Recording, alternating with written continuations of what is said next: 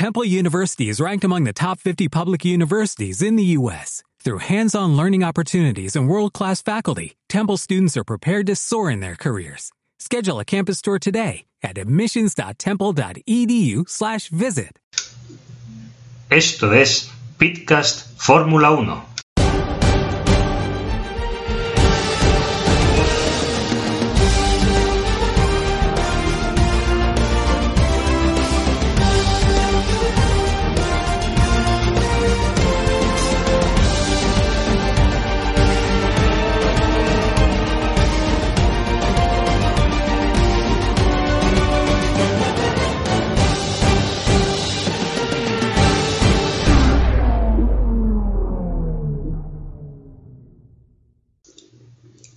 Es verano.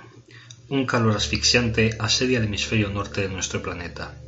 La Fórmula 1 se encuentra de vacaciones hasta el próximo 26 de agosto de 2018. A través de su cuenta de Twitter, Fernando Alonso emplaza a todos sus fans a un anuncio que se producirá el día 14. Comienzan las especulaciones. Renovación con McLaren, marcha a otro equipo, retirada definitiva, cambio de categoría, las distintas redes sociales son un hervidero de especulaciones sobre lo que desea anunciar el asturiano a todos sus fans. Y finalmente llega el día. Fernando Alonso escribe una carta a su amada Fórmula 1 para decirle adiós. Tú no me esperabas y yo no estaba seguro de querer conocerte. Me diste mucho y yo creo que te lo di todo. Cuando apenas sabía andar, ya corría hacia tu ruido, hacia tus circuitos, sin saber nada de ti, Juntos hemos pasado muy buenos momentos, algunos inolvidables, otros realmente malos. Me has visto crecer, luchar, reír y emocionarme. Hemos jugado juntos, contra rivales increíbles. Has jugado conmigo y yo también aprendí a jugar contigo. Te he visto cambiar, unas veces para bien y otras, en mi opinión, para mal. Cada vez que cierro la visera del casco siento tu abrazo, tu energía, no hay nada parecido. Pero hoy tengo otros retos más grandes de los que me puedes ofrecer y este año pilotando a mi mejor nivel es como quiero recordarte. Solo puedo estarte agradecido a ti y a las personas que sois tú, por haberme enseñado tantas culturas, costumbres, idiomas, personas maravillosas, por haber sido mi vida. Sé que me quieres, y tú también sabes que te quiero. Se marcha una leyenda de la Fórmula 1. Estamos ya acostumbrados. En este deporte llegan unos héroes y los mismos se marchan para dejar paso a unos nuevos. El tiempo no perdona a nadie, pero Fernando es especial. Su marcha se notará más que la de cualquier otro piloto. Desde el anuncio, todos los medios y aficionados se lamentan que el español se vea forzado a irse por no disponer de una máquina lo suficientemente competitiva. Pero antes de las sombras de los últimos años, hubo mucha luz. Este es el homenaje de Pitcast Fórmula 1 a la figura de Fernando Alonso. A lo largo de tres episodios repasaremos la trayectoria del Astur en la categoría reina del automovilismo. En este primer episodio desgranaremos sus comienzos en el motorsport hasta la consecución de su primer título mundial en el año 2005. Y para comenzar, qué mejor que decir Avantifer. Grande, grande.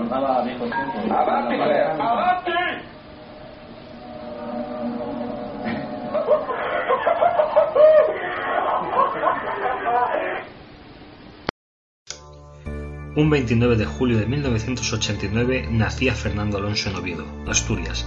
Su padre construyó un kart para su hermana, pero al no mostrar esta ningún interés en el mismo, acabó en manos de Fernando, y ahí comienza su historia. Es 1988 y con 7 años obtiene su primer título en una competición oficial, el Campeonato Infantil de Asturias, ganando las 8 carreras de las que constaba la prueba. Un año más tarde, en 1989, volvió a proclamarse campeón de karts de Asturias y Galicia. Continuó ganando certámenes hasta que en 1999 Adrián Campos le ficha para su equipo del Euro Open. Alonso logró seis victorias y con ello el título del campeonato. A presentarles a un personaje importante y aún lo va a ser más. Él se llama Fernando Alonso. Es muy joven, es piloto de Fórmula 3000 y me parece que dentro de muy poquito también pasará a la Fórmula 1. Bienvenido, Fernando, ¿cómo te encuentras? Muchas gracias, muy bien. Contento, imagino, ¿no? Sí, muy contento y, esperando impaciente a ver lo que, lo que se hace el año que viene. Contento porque ha ganado una carrera. Cuéntanos cómo ha sido esa carrera, esa carrera que ha sido tu primer triunfo en Fórmula 3000, si no me equivoco. Sí, sí, es el primer año que, que corría en Fórmula 3000, este en el 2000. Sí. Y bueno, pues la última carrera el sábado pasado eh, conseguí la victoria. Una victoria bastante abultada también. En Spa, ¿no? Sí, en Spa, en Bélgica. Spa. Y, y, bueno, pues siempre, siempre es mejor acabar bien que mal y, y, contento por conseguir la victoria en la última carrera. Pero cuidado porque además tienes 19 años, algo que es eh, asombroso. ¿O Sí. hay muchos pilotos de tu edad? No, no, normalmente, sobre todo en la Fórmula 3000, la media de edad es de 24, 25 años. Y bueno, pues que un novato en la categoría en su primer año y además con 19 pues gane en un circuito tan, tan bonito y tan difícil como el de Spa, pues bueno, no deja de llamar la atención y muy contento por ser yo. Pero quizás, eh, Alejandro, esto tenga un motivo, una justificación. ¿Puede ser porque tú has empezado a correr ya a los tres años? Sí. ¿Eso es verdad? Sí. ¿A los tres años empezaste a conducir? A los tres años corrí mi primera carrera en. CARS.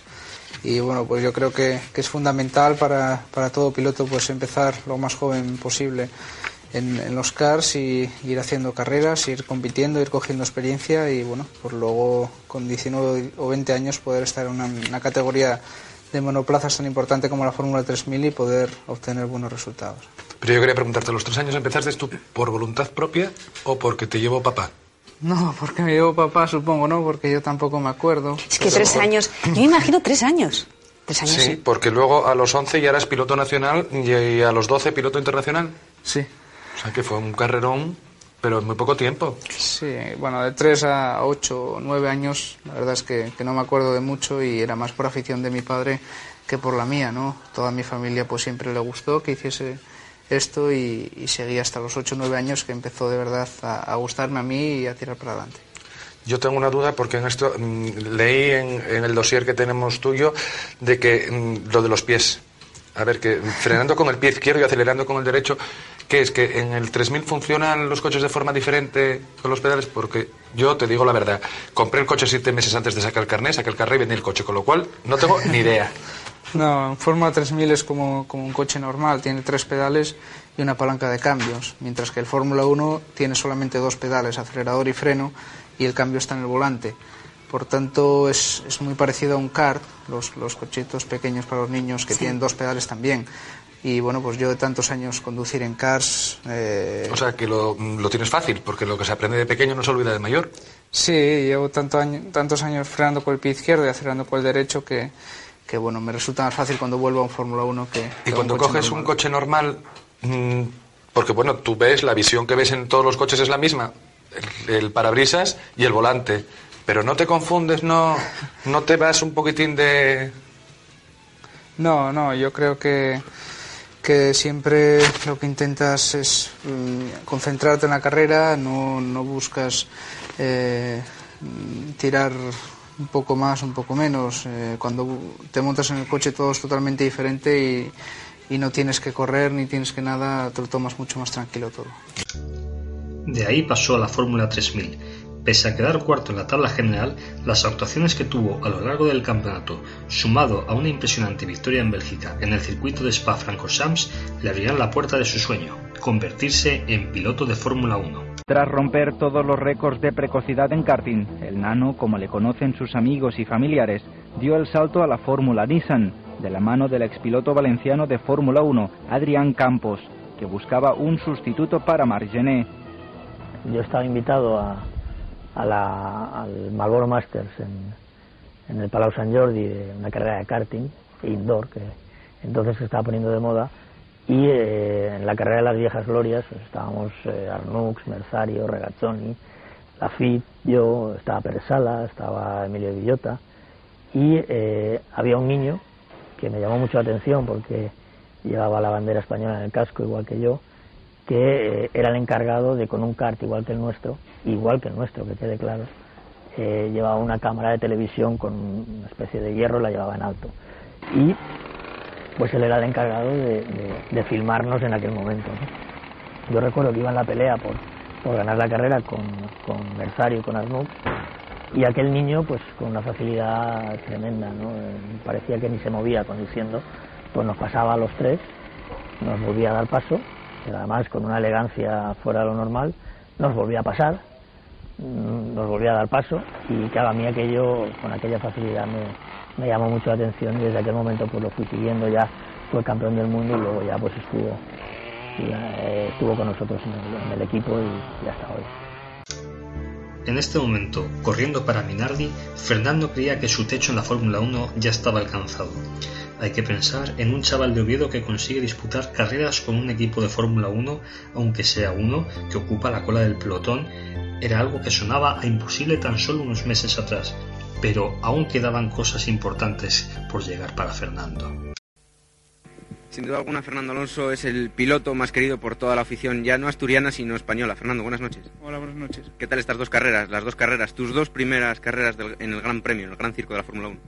Sí, las dos primeras carreras muy importantes porque siempre el empezar en Fórmula 1 es el, punto más delicado, ¿no? porque todo es nuevo para ti, pero bueno, estoy muy contento. Acabar las dos carreras ha sido muy importante para mí, para coger experiencia y para el equipo también, para empezar a conocer el coche, por tanto, pues eh, el balance es muy positivo. Se hablaba que sobre todo en la primera carrera, en Belmurne, el Minardi no iba a dar todo lo, de, todo lo que se esperaba y sin embargo lograste una posición y unos tiempos sorprendentes. ¿Qué tal esa primera toma de contacto con el, con el patrón nuevo? Bueno, la primera toma de contacto, como tú bien dices, eh, fue fantástica porque todo el mundo, incluso nosotros mismos, esperábamos estar muy lejos de los otros equipos. El coche era completamente nuevo y pensábamos que, habría muchas cosas que mejorar, pero bueno, sin embargo, las cosas han ido, han ido muy bien en, Melbourne. El coche parecía que, funcionaba bien y los tiempos, como, como tú dices, salieron bastante competitivos y, el, debut ha sido fantástico. ¿Se van a ir incorporando progresivamente mejoras en el coche a lo largo de la temporada para hacerlo más competitivo? Sí, sí, sin, lugar a dudas el coche eh, se puede mejorar muchísimo. A partir de, la quinta carrera de España más o menos está previsto que, lleguen todas las mejoras, tanto aerodinámicamente en el chasis como, como con la electrónica y la vuelta del control de tracción y algunas mejoras en el motor. Por tanto que yo creo que de mitad en, en adelante del año pues el coche va a ser mucho más competitivo. Una pregunta importante, aunque se escape un poco de lo deportivo. Se comentaba la pasada, la pasada semana, fue noticia que tenías una pequeña infección en los oídos. ¿Te pudo eso repercutir en Kuala Lumpur, en el Gran Premio de Malasia? ¿Cómo estás ahora mismo? No, no creo que, haya repercutido porque la... ¿no? no, la carrera eh, mm, se desarrolló sin, sin ninguna novedad y bueno, pues sí que tenía una pequeña infección. Todavía la sigo teniendo. Mañana tengo que que ir a revisión otra vez aquí al médico, pero bueno, ya está mucho mejor y para Brasil pues estaremos al 100%. Bueno, Fernando, muchas gracias y ya sabes que cuentas con todo nuestro apoyo, aunque sea desde muy lejos. Entra en escena entonces Flavio Briatore. El italiano se convertirá en el trampolín de la carrera de Fernando en la Fórmula 1. En el año 2001 le consigue colocar como piloto titular de la escudería de Minardi, Pese a que la escudería italiana es el farolillo rojo de la parrilla, le servirá al español para conseguir sus primeros pasos y sus primeras experiencias en la máxima categoría del automovilismo. Llegó a cruzar la línea de meta en décima posición en el Gran Premio de Alemania con un coche que no rendía bien bajo ninguna circunstancia.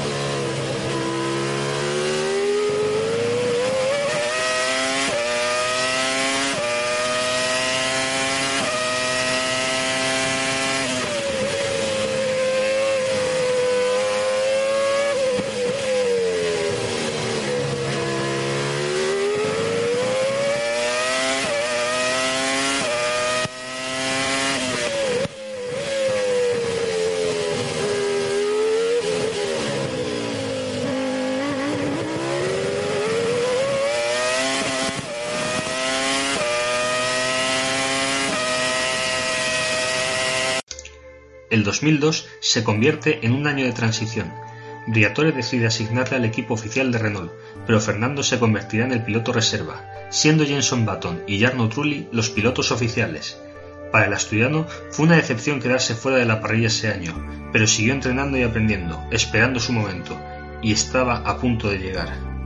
En 2003, tras la marcha de Jenson Button a Baronda, Renault anuncia que su formación de pilotos titulares estará formada por Jarno Trulli, que repetía, y Fernando Alonso, que volvía a la competición tras un año en blanco.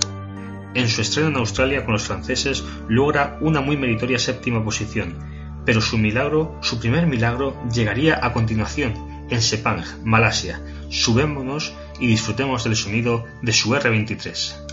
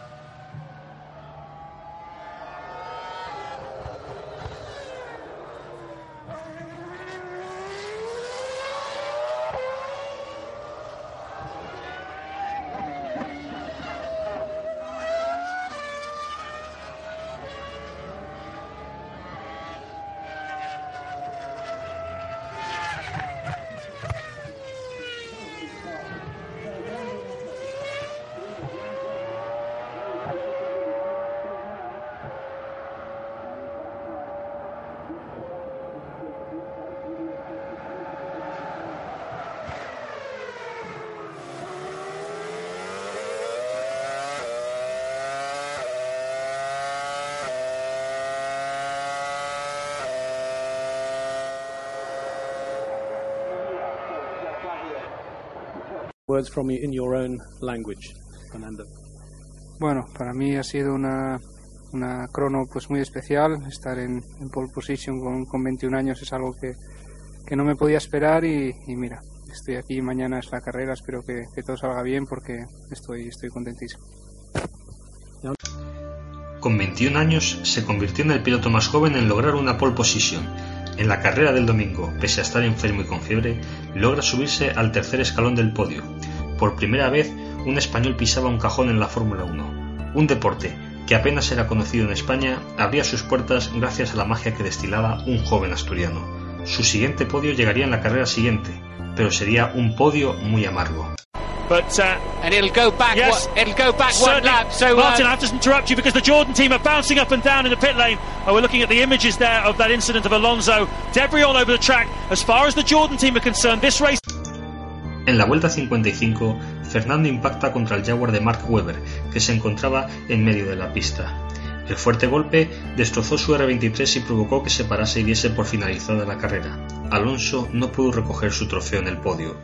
El resto del año se saldó con grandes actuaciones. En su carrera local, el Gran Premio de España en Montmeló consiguió acabar segundo tras interponerse entre los Ferrari de Michael Schumacher y Rubens Barrichello.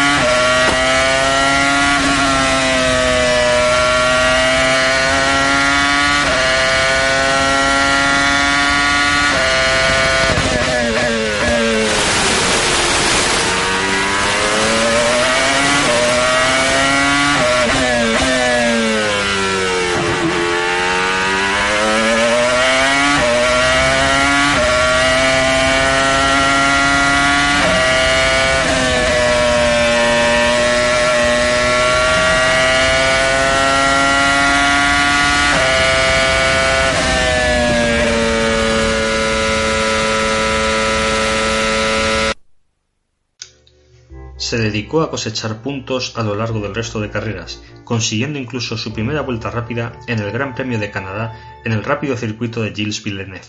Y entonces llegó Hungría. Fernando se subió el sábado a su coche para encarar la clasificación y de nuevo, al igual que en Malasia, fue el más rápido. Pero aquí el fin de semana olía a algo mágico.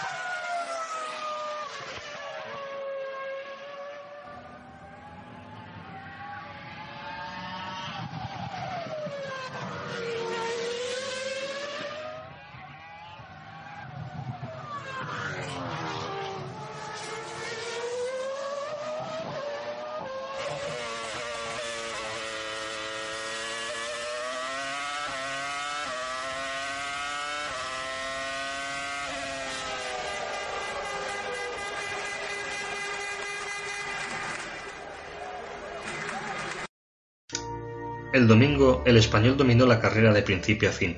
Ese 24 de agosto, con tan solo 22 años, se convertía en el piloto más joven en ganar una carrera de Fórmula 1. Para Fernando fue un sueño el simple hecho de correr algunos grandes premios con Minardi. Sin embargo, dos años después había conseguido ser vencedor de un gran premio de Fórmula 1. Fernando Alonso wins his first Grand Prix and he becomes the youngest man ever to win a Formula One Grand Prix. And what a remarkable weekend for the young Spaniard. Great result. Now, if we could have some words from you in Spanish. Sí, ha sido una, una carrera muy, muy buena para mí, todo el fin de semana en general, con la pole y luego la, la victoria. Y, y bueno, eh, ha sido un momento increíble. Tengo 22 años y es mi primera victoria. Espero tener un, un largo futuro aquí en la Fórmula 1 y que todo me siga yendo tan bien. Y, y bueno, eh, prometí que iba a ganar esta carrera a mi abuela y, y al final lo he conseguido. Fernando Alonso había hecho historia en las páginas de la Fórmula 1. Obtuvo más resultados meritorios el resto de la temporada, finalizando el campeonato en sexta posición y comenzó el de 2004 con un muy buen pie. Podio en Australia, grandes actuaciones, pero ninguna victoria. En dos ocasiones estuvo muy cerca de poder conseguirla, primero en el Principado de Mónaco, pero Ralf Schumacher acabó con sus aspiraciones en el famoso túnel cuando procedía a ser doblado. El alemán no facilitó la maniobra y el de Renault se estrelló contra las protecciones. On a Alonso à la sortie du tunnel, je pense. Ah, on va voir. Oh là là là là là là. Ah. Oh, on est en l'extérieur. Regardez sur les dépôts de gomme. C'est un Ralph aussi, hein, d'ailleurs. Ouais, c'est comme marcher euh, sur du béton quand il y a du sable sur du béton. Il n'y a pas d'adhérence.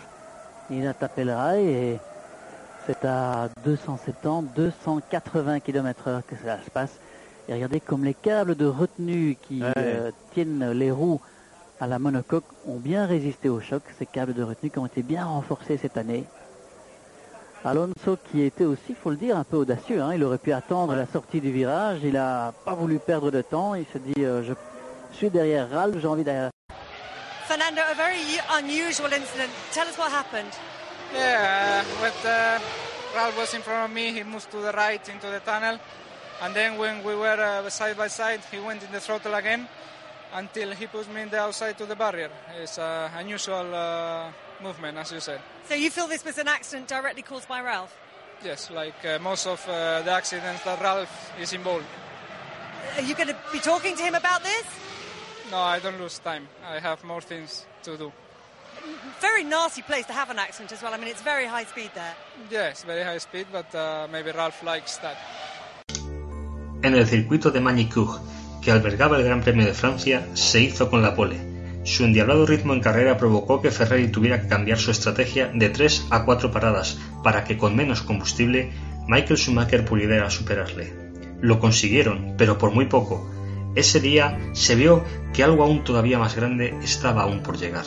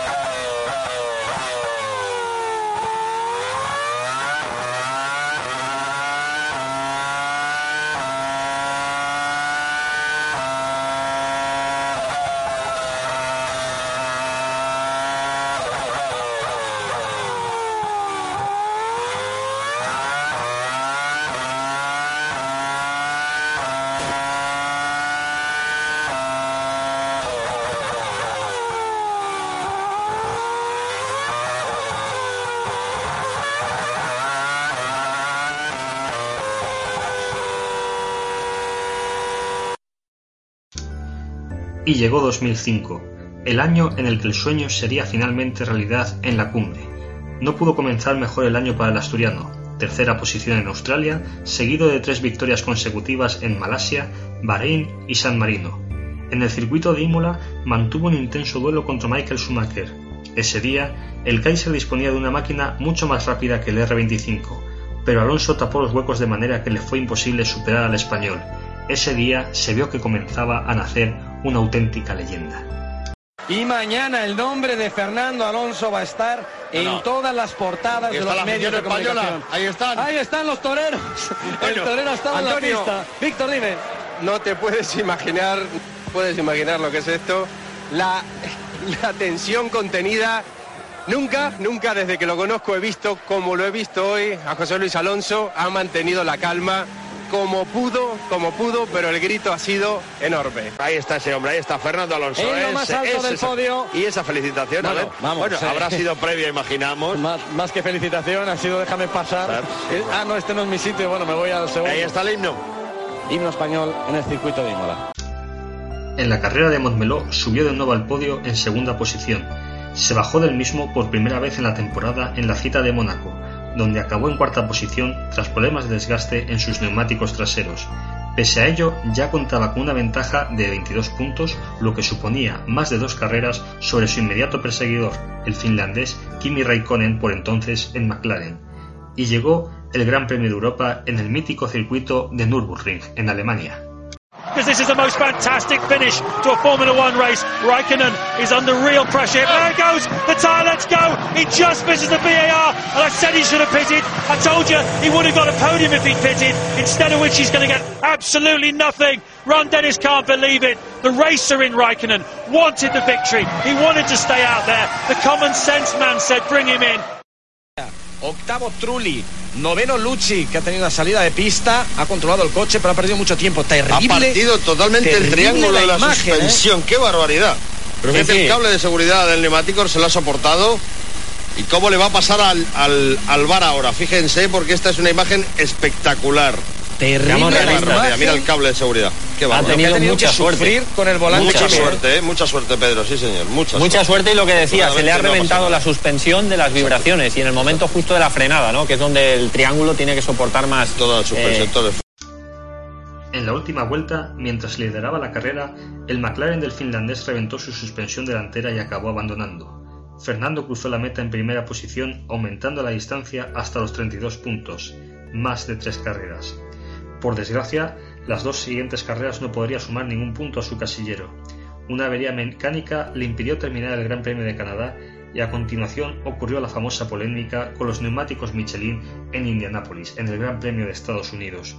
Ningún monoplaza que contara el compuesto de los franceses participó en la carrera, pues no se garantizaba la seguridad por problemas en las presiones de los neumáticos cuando estos corrían a través del óvalo. Y entonces volvemos a Francia, volvemos a Magny-Cours, volvemos a la casa de Renault. This is a pressure lap with Renault at their home Grand Prix. Down to turn one, he's going to shift up right on the apex, full throttle, no problem, thread the car through the small chicane into the heart of Estoril, turn two. Lower speed 125 miles an hour, 165 before you reach the exit. That kills the front left tyre during the race. Bring it gently to the left hand side for the heavy braking zone of Adelaide hairpin. Down five gears to just 50 miles an hour, lean on the curb on the exit, try to minimise the traction control for tremendous acceleration. Down to the Nürburgring chicane, about 160 miles an hour. Watch him thread the eye of the needle through there and begin to brake in a straight line initially, edging the car into the white line of the 180 degree corner. Fernando conseguía el triunfo en el Gran Premio de Francia. Era su quinta victoria de la temporada. Al final de la carrera, mientras su cámara on-board le enfocaba volviendo a la línea de boxes, enseñaba abierta la palma de su mano diciéndole al mundo entero ya llevo cinco y todavía queda. En Silverstone su monoplaza rindió a tan alto nivel que terminó la carrera en segunda posición, y entonces llegó el Gran Premio de Alemania en Hockenheim. Una vez más, Raikkonen está dominando el Gran Premio, pero el finlandés tuvo que abandonar por un fallo mecánico. El McLaren de ese año era muy inestable. El asturiano se colgaba así la sexta victoria del año.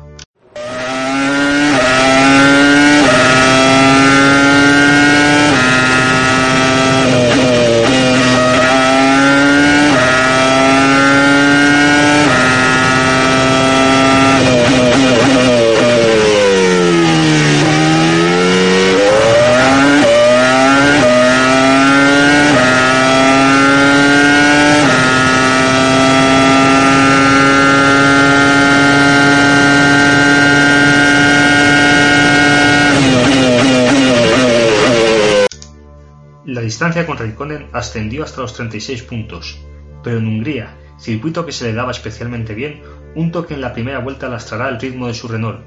No conseguirá puntuar tras acabar un décimo y la ventaja se quedará en 26 puntos. Fernando sigue contando con más de dos carreras de ventaja sobre el finlandés.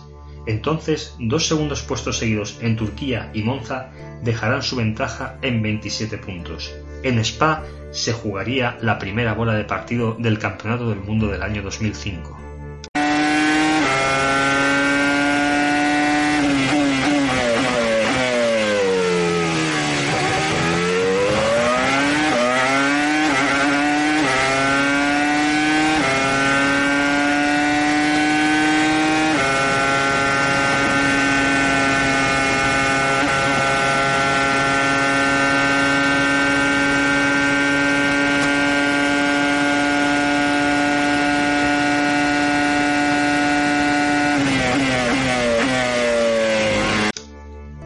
Kimi Raikkonen dominó la carrera de principio a fin. Fernando finalizó en segunda posición sabiendo que aún contaba con opciones de sentenciar el título muy pronto. Era mejor agachar las orejas durante un gran premio que la opción de perder el título. Spa podía esperar. Era el momento de coger el avión y partir hacia Interlagos, en Brasil.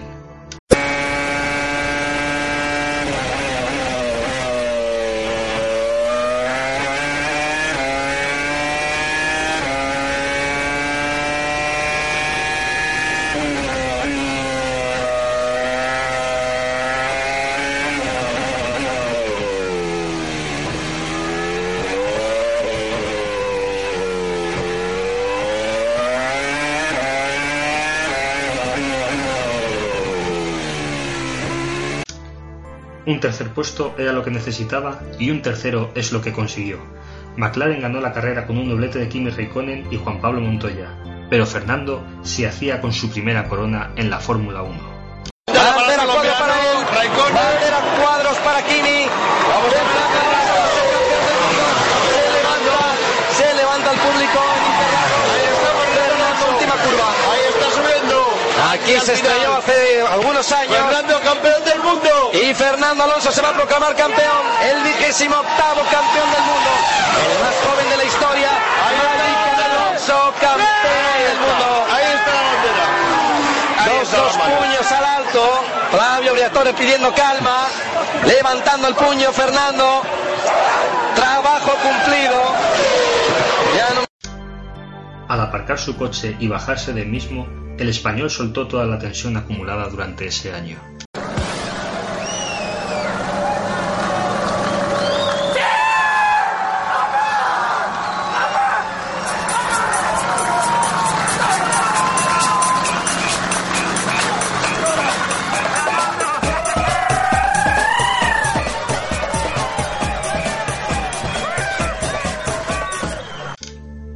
Título ya estaba en el bolsillo, pero lo mejor estaba aún por llegar.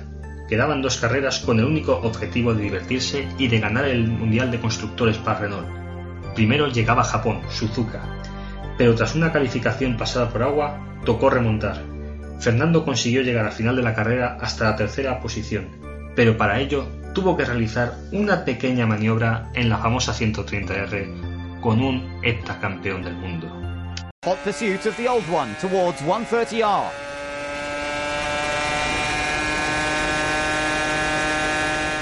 He's got nothing to lose and takes to... Es considerado como uno de los mejores, si no el mejor, adelantamiento de Fernando en la Fórmula 1. Su coraje para pasar al Kaiser por el exterior de tan difícil curva dio la vuelta al mundo a través de las imágenes de la televisión. El Mundial se cerró después en China, en el circuito de Shanghái. El asturiano consiguió su séptima victoria del año y coronó además a Renault como campeón del mundo de constructores del año 2005. Fernando, después de tener claro que va a su séptima victoria, bandera cuadros para Fernando, Magic vuelve a hacerlo, termina una temporada casi como la empezó, una exhibición impresionante y radio.